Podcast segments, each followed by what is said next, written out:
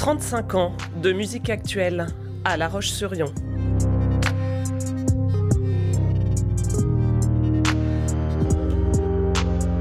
Raconte-moi ton fusion.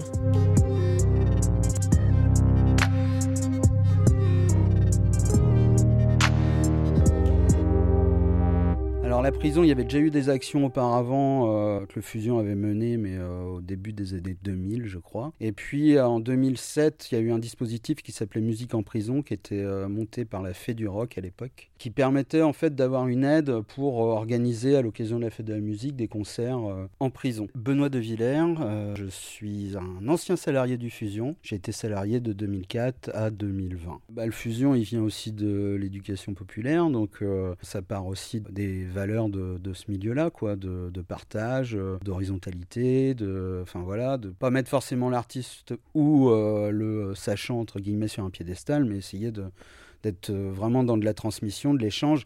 Et puis c'était des temps aussi qui étaient, voilà, qui permettaient autre chose, quoi, qui permettaient d'échanger, de souffler pour les gens qui étaient en détention. C'était déjà bien et c'était déjà l'essentiel.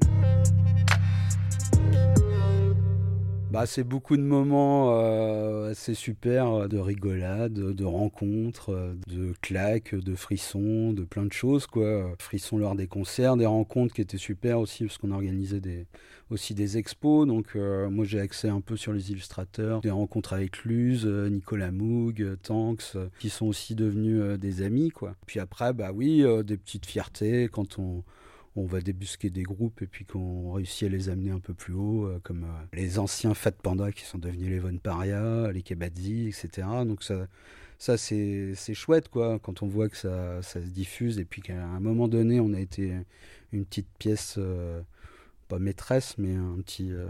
voilà, une petite charnière, ça, fait, ça fait plaisir. Donc je souhaite bon courage à mes, mes anciens collègues et aux nouveaux pour conserver cet esprit-là et puis faire en sorte que voilà, ce soit une coquille qui soit bien remplie.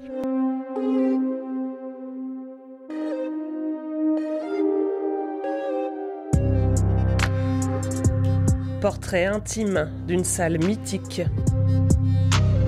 C'était Raconte-moi ton fusion.